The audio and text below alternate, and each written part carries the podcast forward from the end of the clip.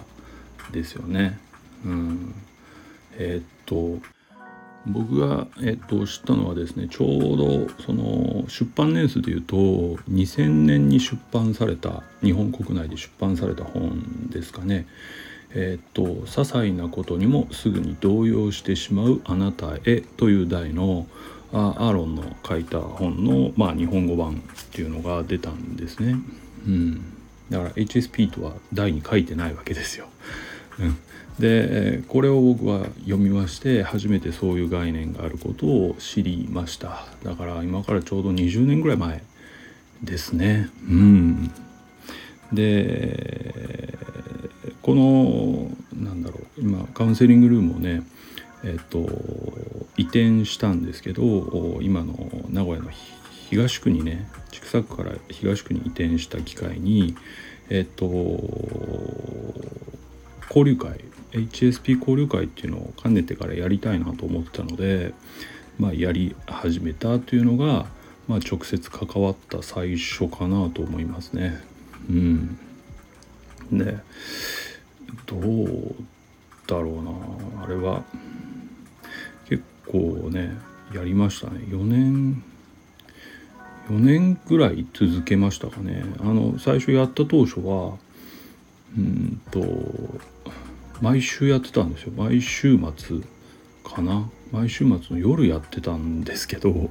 あの時間っていうか普通の仕事のが終わってからやってただから7時ぐらいから始めてっていう形でやってたんですけどね。あの結構その名古屋でやったんだけどまだ全然 HSP みたいな集まりはなかった時代だからあのなんだろう当時でも結構勉強熱心な人たちが来てたっていう記憶があるんですよねこういうのを探してましたっていうような人たちですよね。うん、だから皆さんよくあの、まあ、それまでに出版されてるアーロンの本とかはよく読んでる方が結構来てたかな。で当初はやっぱりメンバーもねあの結構なんていうの常連さんみたいなあのメンバーがすごく多くてうんやるたびに誰か彼かはまあ知ってるみたいな人が入るみたいなそういう感じでやってたかなと思いますね。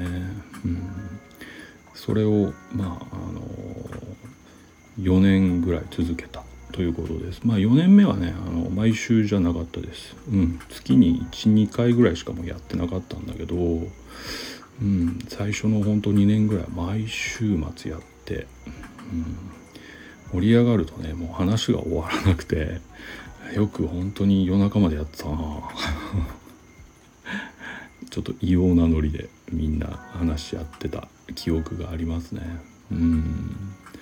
で今ではその時代が懐かしいなと思うぐらい昔に思えますけども、うん、本当に流行りましてね HSP という概念がね、うん、で流行ると同時にいろんな問題が出てきてるんですよね、うん、で一番一番大きいなと思うのはやっぱり HSP というのをいわゆる病気の概念みたいに取り扱っちゃう人が結構多くて、うん。えっとまあ、言葉で言うと HSP だからこれができないんだとか HSP だからこれが辛いんだみたいな使い方をしちゃうんですよね。でこの「何々だから」っていうのに載せちゃうとあの病気の使い方と一緒になっちゃうんですよ。うんなのであのちょっと問題が起きるっていうことはよくありました。はいえーと、とまずそのお医者さんいわゆる心療内科とか精神科医っていうのはあの HSP という概念についてはそのいわゆる精神疾患マニュアルに載ってないんですよ。病気じゃないからね。だから HSP だと思うんです。って来る人が増えたんだけどえー、まあお医者さんにしたら何ですかっていう話、うん、よく勉強してる人とかねそういうのが興味ある人は知ってるぐらいで、まあ、多くのお医者さんはそうそんなんじゃないと思うよみたいなことだったと思うしそういうのはうちでは受け付けてませんっていうことだったとは思いますね。うん。そう。でまあそういう人たちがうちでやってた IHS 交流会とかに流れてくるとまあ医者に行ったのに相手にしてもらえなかったとか「うん、何ですかそれは」って言われたってすごく怒ってるんだけど、えー、そもそも病気じゃない概念なのでそれは当たり前。っていう話になっちゃうんですけどねここら辺からね本当におかしくなってきたなっていうのが僕の実感としてはあります。うん、っていうのはやっぱり皆さん生きづらい生きづらさみたいなのを抱えている人が多い世の中においてあの生きづらいって要はその社会との折り合いがうまくつけれないとかちょっと不器用でうまくいかないとか自信がないとかいろんな要因があるんですよね。ところがどの要因だとしても基本的にえっと生きづらいっていうのは人間関係がうまくいかないことが多いと感度が上がってきちゃうんですよ。うん、要するにえっと何て言うの？人間関係において人が怖いとか人に不安を感じるので当然だけど自分の感度を上げる感受性を高めるしか防衛策がないっていうことがあるじゃないですか。これって例えば動物でいうところのうんと何て言うの、うん、例えば、うん、草原での水たまりで水を飲もうとしてる草食動物は水飲んでる時に一番肉食動物に襲われやすいわけだから無防備だから。だからすっごい感度上げるんですよ。耳も耳の集中とか、まあ、視野もすごいしっかり持ったりしてどんな小さな音も聞き逃さないぞみたいな状態になる。これが感度が高くなってる状態ね。なんなら自分の人間で言うとね心音さえ聞こえるぐらいの感じです。ドキドキ言ってるのがわかる。これってリラックスしてる時ってないですよね。皆さんも経験あると思うけどリラックスしてる時にあのすっごいかすかな音が聞こえるとかそういうことはない。どっちかっていうと追い詰められてたり悩んでたり苦しい時にそういう音って聞こえてきたりしますよね。これが感度が上がってる状態だから人間ってそもそも動物なのであの体が勝手に周りに対して安心できない状態になると感度がを上げてあの危機を未然に察知できるあ事前に察知できるようにするっていう、うん、性質が備わっちゃっててるわけなんですよね。うんところが HSP の話を読むとまあやっぱり感度が高いって書いてあるわけですよ。ここが混同を招く一つですよね。そうすると自分も相手の顔色見ちゃうとか相手の感情を気づいちゃうみたいなことは一致するからこれに違いないって来ちゃうっていう人が一気に増えたなっていう気がします。うん、いや難しいですねここら辺はね。うん、あとはやっぱりどうだろうなもう一つやっぱりこれは困ったなと思ったのはえっと流行るとですねこれはあのアドラー心理学の時もそうだったしあの認知の歪みが流行った時もそうだったんだけど必ず何て言うのかなそれを使ったうん商売みたいなのが増えてくるんですよね。うん突然教会を名乗ったりですね 突然何て言うのそういうグループを立ち上げたりっていう人がいてでそれに入入って、まあ、会費を払いながらとかねそういうシステムを立ち上げたりみたいな人増えちゃうんですよね。でこれにはまる人が多くなるっていう問題実際にうちの交流会でもあの普通の参加者みたいな顔して参加しててあのお開きになって帰り道で実は HSP カウンセラーやってるんで来ませんかみたいに勧誘してた人も過去にいるぐらいです こうなっちゃうとですねちょっともう収集つかないわけですこちらとしては。で挙句の果てには HSP カウンセラーっていうそのワンデーでカウンセラーになれるっていう講習が出てきて一日勉強すればあなたも今日からカウンセラーみたいな団体が出てくるわけですよ。これもね本当にどうしたものかっていう感じですよね。うん本当難しいなと思います。うんだから本当一部の信仰の宗教団体が入ってきたりとか本当ね僕らは裏側にいるんでよく事情は入ってくるわけですけど耳にね。いや本当混乱したんじゃないかなと思います。だから昔からやってた人たちっていうのは本当混乱に巻き込まれていったんじゃないかなという気がするところですよね。えー、まあそんなこともあって一旦僕はねあのちょっと交流会やめようかなと思って、えー、閉めてる、うん、ちょっと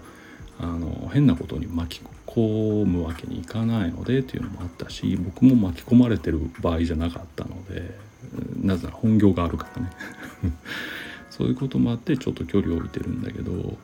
あの多分徐々にね落ち着いてくるんですねこれって。あの認知の歪みの時もアドラー心理学の時もそうだったんだけど徐々にみんな離れてくるんですよ。そうなったらもう一度復活しようかなっていう感じは今考えてるかな、うん、というところです。さて HSP ですけどね。あの全く HSP って何っていう人にとっては今まで何喋ってるか全然わからないと思うんだけどこれはあのアーロンっていう、まあ、心理学者がいるんですけどね。その人が提唱した気質傾向の話なんですね。気質の傾向です。えっ、ー、と Highly Sensitive Person の頭文字を取って HSP って呼んでる、うん、とってもまあ敏感な人。あるいはとっても繊細な人みたいに、まあ、訳している人が多いんじゃないかなと思います。うん、ですね。でこれはもういろんなことに過度に反応してしまう。まず五感が過敏であるっていう特徴を持ってたりとか。あるいは別五感は普通なんだけど対人で過敏すぎるみたいな特徴を持ってる。考えすぎちゃうとかね、うん気を使いすぎちゃうこの「すぎる」っていうのがこの「ハイリーセンシティブ」っていうことに当てはまっているかと思います。ところがまあ気質の説明まあもうちょっと砕いて言うとですね性格分類みたいなものの一種だと考えてほしいんですね、うん、性格分類、うん、例えば優しいとか 冷たいとかきついとかああいうのと一緒です。言っちゃえばね、うん、でそれまではあのユングっていうねあの心理学者有名な心理学者があの内向外向っていう性格分類のあの研究を発表しててこれがまあ結構世の中には広がってたんですけど、えー、そんな時にアーロンはその、まあ、内向だと自分は内向だと思ったんだけどそのユングの内向の説明だけでは説明しきれないなどうもおかしいなっていうことでこの HSP っていうものの存在の研究を始めたということになります。で実際にまあこういうのがあるんじゃないかという提唱をしたわけです。心理学って、まあ、仮説を立てて、まあ、実証とか研究したりしてこういうのあるんじゃないかって言ってる学問ですから、まあ、統計的にね実際に、ま、人を集めてやったところ本当にそういう人いるよとかそういうレベルの学問ねだからある意味何言ってもまあいいっちゃいいんですよ。あんまりおかしい学説は消えていくけどまあ確かにそうかもねみたいなの案外残ったりするぐらいのものと考えてほしいんですね。であくまで心理学って病気じゃないので病気の話じゃないので自分を理解するための補助概念ぐらいで理解あの取っていくといいと思うんですね。さっきの内向外向もあ私はどっちかっていうと思考の世界とか空想の世界想像の世界に長時間いるなとかあ僕はどっちかっていうと考えるより行動する方だなみたいな。こういう傾向って人それぞれあるじゃないですか。でそれを例えばあじゃあ内向傾向があるなということはどうやって生きていった方がいいかなとか。あ外交傾向だからどういう工夫をした方がいいかなみたいにあの自己理解してどう生きていくかの参考にするぐらいのあの考え方だと思うといいんですね。だから HSP も一緒でまあちょっと過ぎちゃうところがあると考えすぎたり感じすぎたりするからあ確かにこういう HSP みたいな傾向があるなだとしたらどんな工夫をしていけばいいかなどんな注意をして生きていけばいいかなっていう参考にするための、まあ、考え方っていうのがまあ一番いいんじゃないかなという気がします。はい、ですのであくまで自己理解を進める補助概念っていうぐらいでいいと思うんですよ。でこれがやっぱり最初に言ったように病気であるみたいになっちゃうと問題は治せるんじゃないかって思う人が登場するんですね。うん、で治せないんですよ。うん、うん、そう思いません？あの努力はできますよ努力はできるけど例えば人見知りなんですけどちょっと人見知りを直してください。とかね。めちゃめちゃ気が弱いんですけど気が強くしたいです。とかね。ちょっと難しいじゃないですか。努力はできる。気が弱いけど頑張るとかここはちょっと気合い入れるとかそういうことはできるだろうけど本質はあんまり変わりませんよね。うん。本質の話をしているのに HSP を直しますっていうと別人になるって言ってるようなものですから土台無理なんですよね。当然薬とか全然効かないです。ただの傾向だからです。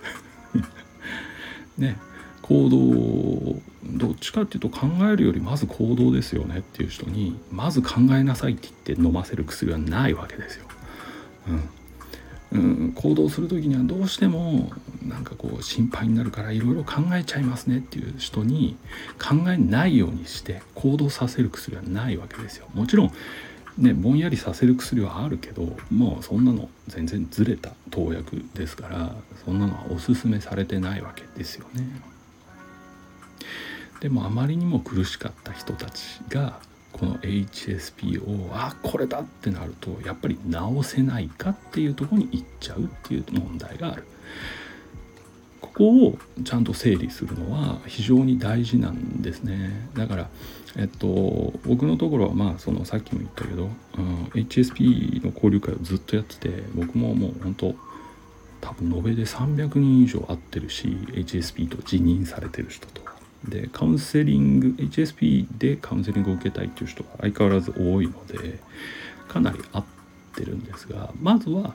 その HSP ってどう理解していくかみたいな話はやっぱり最初にせざるを得ないです。うん、直したいみたいな人って本当に多いので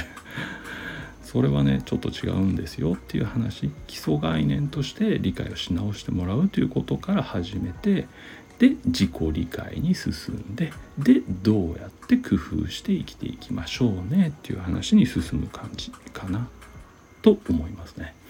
それが結構重要なことになってくると思うんです。うん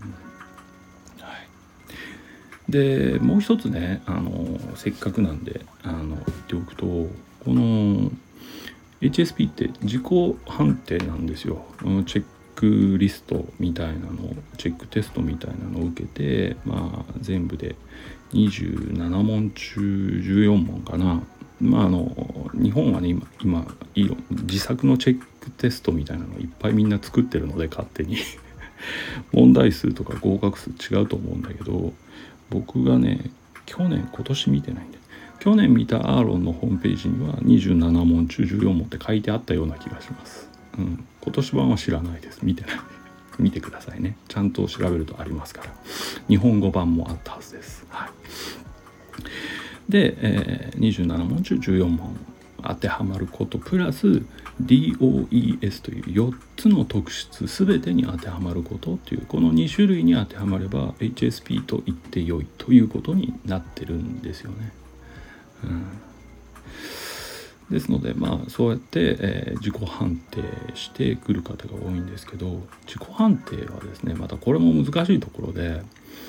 うんと正直言ってそのチェックリストですけど HSP 以外の人も引っかかるんです。あの例えば悩んでる人は多分やると引っかかるし抑うつ状態の人も引っかかると思います。とにかくうまくいってないとか生きづらいと思ってる人のほとんどが引っかかっちゃうんですね。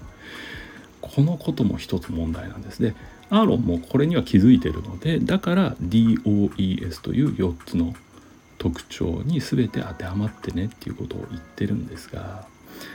これもねまあ正直難しいんですよ考え方捉え方みたいなのがね。っていうのはある種うんと生きづらさを抱えている人で自信がないとかあるいは幼少時の家庭環境に問題があった人たちでまああるいはまあそうね例えば自閉スペクトラム的な傾向を持ってる人たちの中にはね思い込みがすごく強いとかあのいわゆるゼロ百思考白黒思考みたいなものとかあと被害妄想が強いとかっていういろんな傾向があるんですけど、うん、そういう人たちにとってその自分の辛さを何て言うかな証明できるものに対する思い込みって結構強くなっちゃうので、えー、HSP っていう概念ではないんだけど HSP だって思い込んじゃうっていうことは多分多いはずなんですね。これ自己判定だからです、うん、だってよく考えてみればですね病気じゃないって言ってるんですこれって。で皆さん病気だったらどうしようって悩んでたとして一つ病気じゃないただの性格傾向だよみたいなものが出てきたらそれはそれを一番まず疑いたくなるじゃないですか。うん、っていうこともあって HSP っていうものにまあ入ってきてしまうっていう人はやっぱりいると思います相当数いると思います。うん、そうなった時にですね本当の問題の改善が遅れちゃうんですよね。うん、例えば ADHD とか ASD みたいな傾向があるのに HSP はこうしましょうっていうところから入ったことで本当の問題の改善が遅れちゃうとか。うん。例えば愛着障害だとか複雑性 PTSD みたいな傾向があるのに HSP だと思ったことで本質と向き合うことをやめてしまうとか。これってね結構深刻なことが起きていくんですね、うん、だからやっぱりちょっとねあの落ち着いてこの何て言うのかな精神疾患と性格分類は違うんだというところをちょっと考えていきたいなと。そういうふうに思ってているところですね。それをどううんと広めてたらいいかっていうのはちょっとずっと考えているところです。ですのでまあここのところはね時々 HSP の勉強会っていうのは僕は開いてる。開いて、まあ、今言ったような概念の説明はさせてもらってるところなんですけどね。うん。ちょっとすごい流行りでが襲ってきたので一回やめてるんだけどちょっと落ち着いたらもう一度やり始めようかなと思います。あくまで自己理解を促進するための概念としての利用方法をあのお話ししていけたらなっていう感じですかね。うん。はい。ということでねあの今日ちょっと HSP についてと言いつつ HSP のあの問題点を主に喋ってしまった。今起きてる問題ね。について喋ってしまいましたけど。あの本来この HSP アーロンの考えた HSP って自己理解の概念としては結構優秀なんですよ。すごく分かりやすいんですよね。あのあそうそう分かる分かるみたいな表現がすごくあるんですよ。だから自己理解には本当もってこいの一つの概念だなと僕は思ってるんですが。うんだからねうまく利用したら本当にいい話になるかなと思いますからね是非そういうのを皆さんも目指されるといいんじゃないかなという気がしています。うんですのでまたねあの落ち着いてきたらちょっと勉強会を考えようかなと思ってますのでねそちらもまあ一度考えてみてください。はい、ということで、えー、今日はですね HSP の本質というよりはうんとそれに付随して起きてしまった問題についてちょっとお話をさせていただいたということです。であくまで心理学ですからねあの僕の主観が入ってます。僕の試験ですね。ですので別にあの僕は心理学者でもあの何でもないので一カウンセラーでしかないので、うん、もちろん違う見方をしてるカウンセラーもいっぱいいると思いますがこれは今日話したのは僕の HSP に対する捉え方というふうで理解していただければいいかなとそういうふうに思います。はい、えー、ここまで聞いていただいてどうもありがとうございました。また明日お会いする時間までどうかお元気でお過ごしください。はい、今日もお疲れ様でした。おやすみなさい。